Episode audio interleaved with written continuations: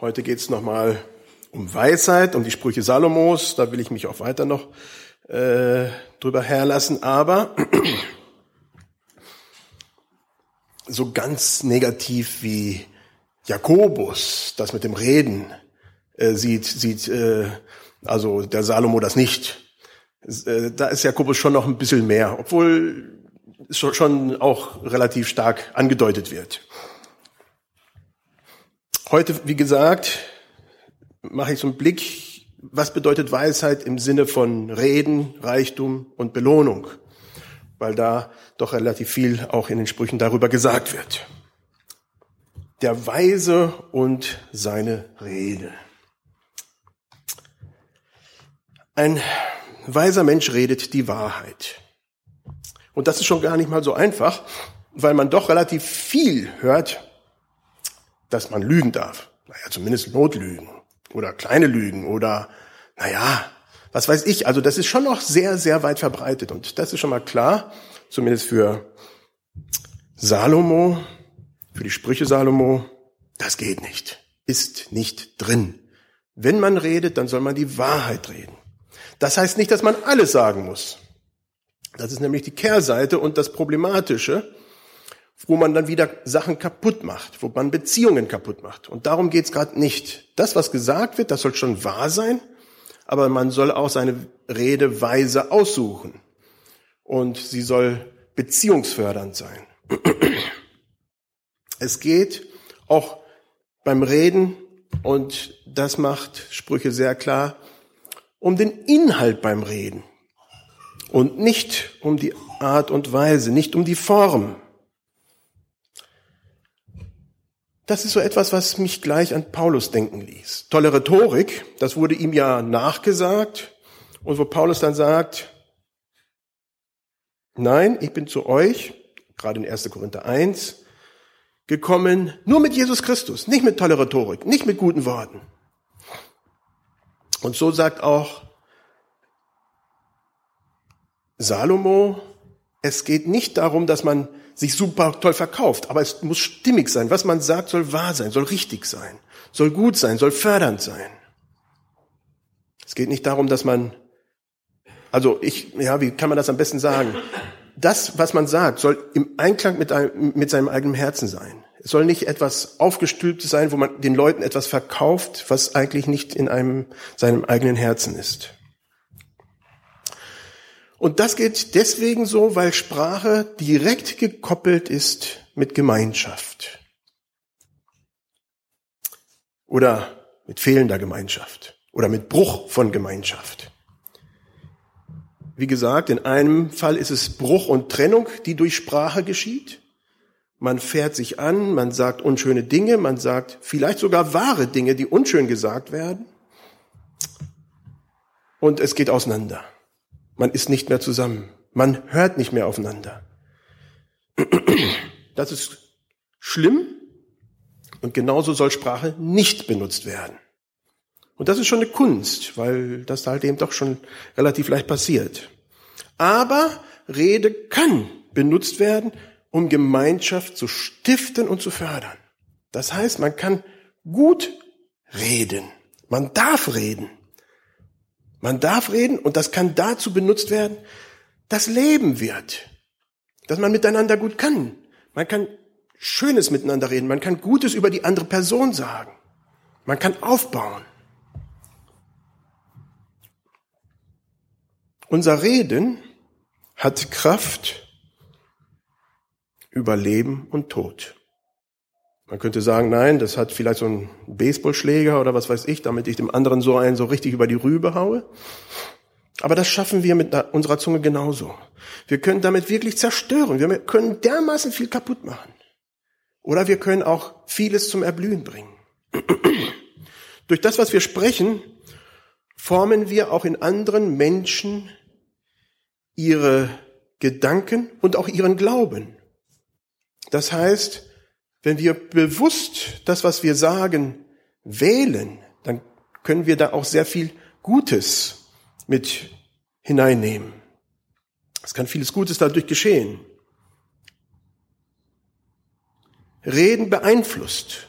Wer meint, Reden beeinflusst nicht, der liegt falsch. Reden beeinflusst sehr wohl. Das, was ich sage, beeinflusst die anderen Menschen. Das sollte uns sehr, sehr klar sein. Unser Reden ist stark. Es ist ein starkes und teilweise ein sehr gefährliches Instrument. So wie Reinaldo, ich denke mal, aus der Volksbibel gelesen hat. War das so richtig? Ja? Meine Interpretation. Ein Schiff, ein riesengroßes Ding, unglaublich riesig, wird hinten von so einem relativ zu diesem Riesenmonster, relativ kleinen Teil gelenkt. Ja, das ist für mich nach wie vor unglaublich, was, was da passiert. Und so auch mit unserer Zunge. In Relation zu unserem Körper müsste man sagen, ja, unwichtig. Aber halt eben nicht. Wir können damit sehr, sehr viel bewirken. Wir bewirken damit sehr, sehr viel. Unsere Zunge kann heilen, unsere Zunge kann zerstören. Mit dem, was wir reden, können wir auch uns selbst belohnen oder auch uns selbst schaden. In dem, was wir sagen, in dem, was wir über uns selber reflektieren.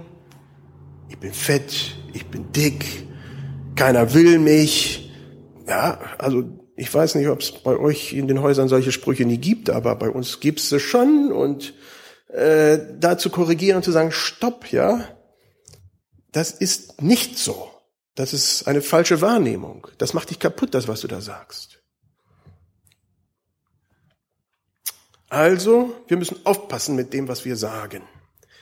Und wir sollen unsere Rede nicht instrumentalisieren. Das heißt, wir sollen nicht unsere Rede dazu benutzen, Dinge nur zu erreichen. Es geht beim Reden vielmehr darum, dass wir so reden sollen, wie unser Herz aussieht. Und hoffentlich sieht unser Herz gut aus. Weil sonst ist es halt eben schlecht, ja. Weise Rede kommt aus dem Herzen heraus. Weise Rede kommt auch durch die Gemeinschaft mit anderen weisen Menschen. Das kommt immer wieder bei den Sprüchen raus. Das das hat auch was mit wem ich verkehre. Ob ich da mit guten Leuten verkehre oder mit schlechten Umgang pflege und das beeinflusst und dadurch wird's alles nur noch vermehrt. Weise Rede kommt durch Treue zur biblischen Lehre und weise Rede kommt auch durch Gebet. Und dann kommt ein Thema bei Salomo, was interessant ist. Geld, Reichtum, Ehre, Glück. So Sachen, die ah, so richtig gut sind. Und sehr positiv kommt es darüber. So positiv, dass einige sogar skeptisch sind, ob das überhaupt so richtig ist. Interessant ist, dass Jesus mehr Gleichnisse über Geld geredet hat als über jegliches andere Thema. Also es muss schon wichtig sein. Und Salomo war ein reicher Mensch, also ja, da können wir alle nicht mithalten. Die kamen alle und haben ihm Schätze gebracht, seine äh, der Tempel und sein sein Schatzhaus, das waren also können wir uns überhaupt gar keinen Begriff von machen heutzutage. Geld beeinflusst unser Leben ganz bestimmt. Und deshalb greift natürlich Salomo das auch auf. Und es fängt gleich im Kapitel 1 an, wo es steht, dass ein weiser Vater sein, seinen Sohn, in dem äh, Bereich ist gerade der Sohn, äh, versucht zu schützen vor falschem Geld. Vor leichtem Geld. Das heißt, solches Geld, das nicht rechtmäßig erworben wird, weil es dann viele flüchtige Verlockungen birgt. Geld, das nicht gut erworben wurde, ist nicht gut. Das ist der Einstieg und danach geht es in vielen anderen Arten und Weisen mit Geld weiter. Geld hat die Kapazität, unser Vertrauen in Gott und in Gott mit dem Vertrauen zu Geld zu vertauschen. Das heißt, auf einmal setze ich mein Vertrauen nicht mehr in Gott, sondern in dem, was ich habe. Das merkt man vor allen Dingen, wenn man wirklich abhängig ist von Gott und nichts hat. Dann kommt irgendwie, haben wir das als Familie erlebt, immer in letzter Sekunde doch das, was man braucht. Aber halt in letzter Sekunde und nicht vorher. Und man betet und denkt, Herr, wirst du hören, so wie du es früher auch gehört hast, oder sitzen wir diesmal im Trockenen? Das ist Vertrauen. Und das mögen wir gar nicht. Ja, wir mögen Sicherheit. So kann Geld oder es hat die Kapazität, die Macht, unser Vertrauen in Gott halt eben zu kürzen. Und so denken wir dann halt eben nur, wir schaffen das schon, wir haben das schon immer geschafft, wir werden es auch in, der Zukunft schaffen, anstatt dass wir unser Vertrauen wirklich auf Gott setzen. Im negativen Sinne ist eine reiche Person in Sprüche in den Sprüchen Salomos, nicht eine Person, die mit Eigentum gesegnet ist, sondern es ist vielmehr eine Person, dessen Herz seinem Eigentum zugewandt ist. Also im negativen Sinne ist jemand, der reich ist, im negativen Sinne, jemand, der sein Herz daran gehängt hat. Also es geht um das Herz. Wie stehe ich zu den Dingen? Wie stehe ich zu meinem Eigentum? Das ist im negativen Sinne. Die Bedeutung und die Sicherheit solcher Personen kommt von ihrem Reichtum, nicht von Gott. Das sind so die Gegensätze. Wenn die Sicherheit nicht aus Gott kommt, sondern aus dem Geld, dann ist das nicht so gut. So eine Person hängt schlussendlich von sich selber ab, versucht sich hochzuhalten und hängt nicht am Herrn. Agur, das sind ja dann die letzten zwei Kapitel dann, die letzten Kapitel, die wir dann in äh, Sprüche finden, behauptet sogar, dass er nicht zu viel Reichtum haben kann, ohne Opfer der Kraft des Geldes zu werden. Das heißt, er sagt, wenn ich zu viel habe, dann verlockt es mich zu stark. Und dann mache ich Fehler. Dann tue ich das, was ich nicht will. Das ist das, was Argo behauptet. Ein späterer Spruch, also jetzt, der dann so um die Zeit von Jesus dann kam, besagt sogar, dass mehr, äh, dass das Geld mehr Christen zu Fall gebracht hat als Nero. Nero war damals so der äh, ja, die Antichrist-Person schlechthin. Das war so die Vision eines schlechten Menschen, der alles kaputt gemacht hat bei den Christen, der sehr viele verfolgt hatte, wobei es schlussendlich sehr örtlich um Rom herum war und nicht im, im ganzen römischen Reich. Aber das war das Bild. Und dieser Spruch besagt, nein, Geld hat mehr kaputt gemacht als Nero. Somit ist der Wert des Geldes limitiert. Man kann damit ein Haus bauen, aber kein Heim. Man kann damit Essen kaufen, aber keine Tischgemeinschaft. Man kann mit Geld seiner Frau Pelze und Juwelen und anderen Frauen auch, aber das, dann ist es schon problematisch, äh, kaufen, aber nicht die Liebe, die so eine Person braucht, nicht die Liebe, die eine Frau braucht. Weisheit hingegen gibt physisches Wohlergehen und geistliches Leben. Geld hat aber trotz, de, trotz seiner Gefahren, und Geld hat seine Gefahren, aber es hat seinen Wert. Und das ist in Sprüche auch sehr klar. Zu wenig Geld verleitet zu Diebstahl. Und das wiederum bringt Trennung zu Gott. Armut beraubt einen von Freundschaften. Wer will schon arme Freund, Menschen äh, zu seinen Freunden zählen? Insofern ist das ein Spannungsbogen, den wir da äh, auch in Sprüche haben. Man will nicht zu arm sein, weil das führt zur Ausgrenzung. Die Armen haben keine soziale Macht, so Sprüche. Reichtum macht es möglich, das Leben intensiver zu genießen. Man kann mehr tun, man kann mehr machen, man kann mehr Dinge unternehmen, man kann mehr von der Welt sehen. Wer Geld hat, kann Dinge tun und erleben, die andere nicht tun können.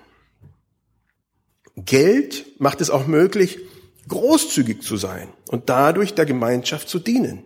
Und ich denke, das ist etwas, was wir auch immer wieder erleben, auch in unserer Gemeinschaft. Und da bin ich sehr dankbar dafür.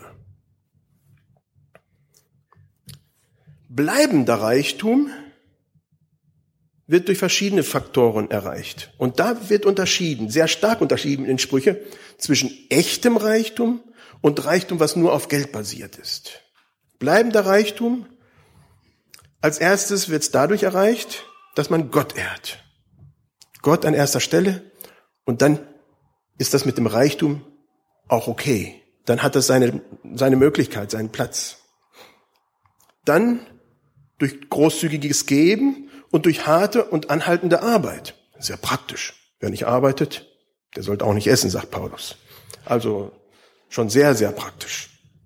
Weiterhin kommt bleibender Reichtum dadurch zustande, dass man zufrieden ist und nicht etwa durch Genuss. Das heißt, wenn ich zufrieden bin, dann bin ich reich. Und dafür braucht es nicht viel. Das heißt, Menschen, die nicht so viel haben, können auch reich sein. Das ist, hat auch in dem Augenblick was mit Einstellung zu tun. Weiterhin auch durch Geduld, durch das Verdienen von Geld wird man reich. Das ist eigentlich sehr logisch, ne? Und vor allem dadurch, dass man Geld hat, bevor man investiert. Es wird das Beispiel eines Hauses da zitiert. Wer ein Haus kauft und sich Geld aufnimmt, ja, das ist eine weise, äh, unweise Entscheidung. Das muss man mal sehen. Damals war ein Haus nicht so wie hier in Deutschland für 500 Jahre gebaut oder mehr, sondern das war relativ beschränkt und klein und man, äh, in Palästina brauchte man auch nicht so dämmen wie hier in Deutschland. Also man soll auf, auf Hochdeutsch nicht Investitionen tätigen und dafür Schulden nehmen und nachher das nicht mehr bezahlen können. Hinter all diesen Gedanken stecken eigentlich Charaktereigenschaften, wenn man so ein bisschen genauer dahinter schaut. Insofern will Sprüche eigentlich erreichen, dass man über seinen Charakter nachdenkt, wie soll ich sein, wie soll ich mein Leben leben, anstatt wie kann man dies und jenes erreichen. Aber im Großen und Ganzen ist Sprüche sehr, sehr positiv über Reichtum und Geld. Die Weisen und ihre Belohnung. Leben. Meistens, wenn Leben in den Sprüchen erwähnt wird, also das Leben, ist ein volles Leben in Reichtum, Gesundheit und Ehre gemeint. Das sind so die drei Koppelung. Reichtum, Gesundheit, Ehre. Ich bin gerade erkältet, habe schon wieder Pech gehabt. Passe nicht gerade rein. Aber das ist Lohn der Weisheit. Also das möchte ich jetzt nicht, dass das Rückkoppelungen auf meine Weisheit zulässt. Ein Lohn, das nicht durch Tod zerstört werden kann. Im Gegensatz freut sich der Böse nur während seiner jetzigen Zeit, seines Erdendaseins, seiner Beute. Er hat jetzt was, er hat jetzt was erbeutet. Aber Tod ist sein Schicksal. In einigen Bibelstellen ist Leben direkt mit Gemeinschaft mit Gott gleichgesetzt. Leben und Gemeinschaft mit Gott ist das Gleiche. Leben ist somit im Allgemeinen ein volles Leben in Gemeinschaft mit Gott, welches nie aufhört. Gott ist ein Gott der Lebenden und nicht der Toten. So Sprüche, und das hören wir auch im Neuen Testament wiederholt. Die Gerechten werden mit Unsterblichkeit belohnt, die Bösen haben keine Hoffnung. Die Hoffnung ist vor allem eine Hoffnung von Gesundheit, Wohlergehen und sozialer Ehre. Ich wiederhole. Aber, das werde ich nachher noch ein bisschen dann, äh, ja, ein bisschen einschränken. Im Neuen Testament wird das natürlich erweitert durch einen ganz, ganz wesentlichen Punkt, und das ist die Auferstehungshoffnung, die wir haben. Die haben wir natürlich in Sprüche nicht, da war Jesus noch nicht gekommen. Und diese Auferstehungshoffnung, dass Jesus gestorben ist und auferstanden ist und dass wir leben und auferstehen werden mit ihm, das ist das, was wir im Neuen Testament haben. Verspricht Sprüche zu viel. Reichtum, Gesundheit, Ehre. Gute Beobachtung und schlüssiges Überlegen sind für Sprüche wichtig. Ja, das sind Sprüche. Und einige berühmte Theologen haben behauptet, dass die Angaben von Sprüche zu optimistisch sind. Das kommt nicht hin. Es ist nicht die Wahrheit, dass Reichtum und Ehre und Glück und Gesundheit allen beschieden sind, die weise sind. Es ist einfach nicht wahr. Also, es ist zu optimistisch. Gerhard von Rath, also deutsche Theologen, richtige, kluge Köpfe damals haben sowas gesagt. Es ist vielleicht auch zu optimistisch, dass die Sprüche eigentlich menschlicher Weisheit teilweise widersprechen. Soweit, dass es halt einfach nicht stimmig ist. Gerade Reichtum. Es stimmt nicht. Es gibt wirklich arme Leute in Afrika, die wirklich klug und weise sind. Also es kann nicht wahr sein, was da steht. Und dann auf der anderen Seite haben wir die Evangelikalen, wozu wir uns zählen können oder auch nicht, je nachdem, mit wem man spricht. Und da wird oft behauptet, dass die Sprüche Elemente von Weisheit enthalten. Also es sind Möglichkeiten, aber keine Versprechen. Das wäre eine Möglichkeit, das zu deuten, dass man sagt, ja, es ist eine Möglichkeit, dass man reich und gesund äh, und Ehre hat, aber es muss nicht sein. Das entspricht aber nicht eigentlich dem, was Sprüche sagen will. Zweite, ich zitiere 2 Timotheus 2, Vers 13. Sind wir untreu, so ist er doch treu. Und so will Sprüche was, eigentlich was anderes sagen. Die Weisheiten stimmen trotzdem im Allgemeinen. Es sind weise Sprüche und im Allgemeinen stimmen sie. Das heißt nicht im Spezifischen. Im Einzelfall können sie anders sein. Der Nüchterne nicht der Trinker, der Berechnende, nicht der Explodierende, der Fleißige, nicht der Faule, erlebt normalerweise Gesundheit und Reichtum. Aber es kann auch mal anders sein. Allerdings werden die Sprüche, und das ist wichtig, wenn man die Sprüche liest, oft auch durch andere Sprüche qualifiziert. Wenn man nämlich nur die eine Stelle liest und die sich anschaut und die anderen weglässt, dann kann man genau diese Schlüsse ziehen. Aber da stehen auch andere Sprüche, da steht, oftmals geht, es dem Bösen gut, während der Unschuldige leidet. Die Verse gibt es auch und die sind qualifizierend. Die qualifizieren die anderen Verse. Besser ein bisschen mit Gerechtigkeit als viel Gewinn durch Ungerechtigkeit. Das qualifiziert, dass man Reichtum als als nur gut darstellen kann. Ohne diese qualifizierenden Sprüche könnte man tatsächlich Salomo der Unwahr, Halb und Halbwahrheiten, ja, Unwahrheiten vielleicht nicht, aber der Halbwahrheiten beschuldigen. Außerdem sind die Sprüche für junge Menschen, das habe ich letztes Mal schon erwähnt. Der Fokus ist auf die Zukunft, auf das, was eigentlich sein soll. Und nicht unbedingt auf die Gegenwart, wo noch Flecken und Runzeln da sind, wo man es alles noch nicht sieht, was eigentlich schön wäre, wie es eigentlich sein sollte.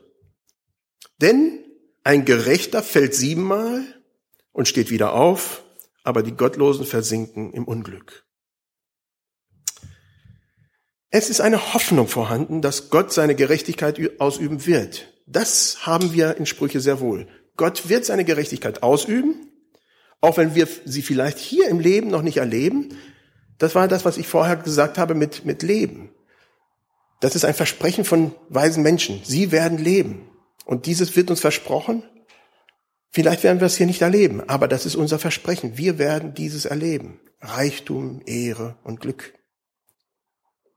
In der Gegenwart Gottes. Spätestens. Reichtum, weil wir da alles haben werden. Wir werden die Gegenwart Gottes haben. Wir werden das andere nicht brauchen. Wenn man Offenbarung liest, die Straßen aus Gold, ja, wer will denn da ein paar Scheine Euros mitnehmen? Interessiert nicht. Alles wird da sein.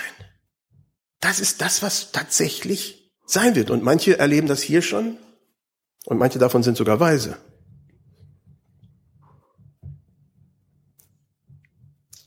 Auch wenn wir nicht schon alle das erleben, was da steht, es wird trotzdem kommen. Kain brachte seinen Bruder Abel um. Und trotzdem lebte er noch sehr viele Jahre. Das heißt, Abel, der Gerechte, starb und der Ungerechte durfte leben, aber seine Strafe stand ihm bevor. Schon teilweise gezeichnet im Leben. Warum sollte sonst auch der Sohn, so wird er bezeichnet, in Sprüche 3, sich auf den Herrn verlassen und nicht auf seinen Verstand. Verlass dich nicht, verlass dich auf den Herrn von ganzem Herz und verlass dich nicht auf deinen Verstand. Ja, wir sollen uns auf Gott verlassen. Er wird es gut machen.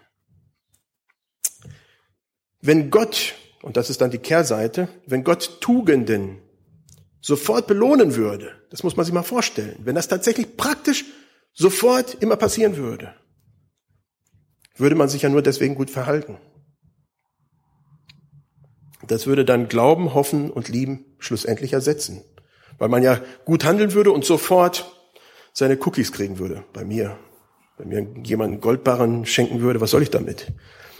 Mit Schokolade und Kekse kann ich mehr anfangen. Ja, wenn man sofort belohnt werden würde, dann bräuchte man nicht Glaube, bräuchte man keine Hoffnung, bräuchte man keine Liebe. Der Charakter der Heiligen würde nicht geläutert werden. Und das ist ein Thema, das man in Sprüche findet und das man quer durch auch im Neuen Testament findet. Zusammengefasst kann man dann sagen, dass Sprüche nicht, äh, dass Sprüche die, Weis, die Weisen, ja, ich will es mal so sagen, dass Sprüche die Weisen dadurch charakterisiert, dass sie eigentlich nur durch den Glauben leben. Und zwar komplett, ohne Ausnahme und ganz und gar. Das geht einher, okay, danke. Das geht einher, das kann einhergehen, ja, nee, das geht einher mit Wohlstand, Ehre und Leben. Vielleicht nicht hier, vielleicht nicht schon sichtbar, aber doch. Das ist unsere Destination, das ist unser Ziel.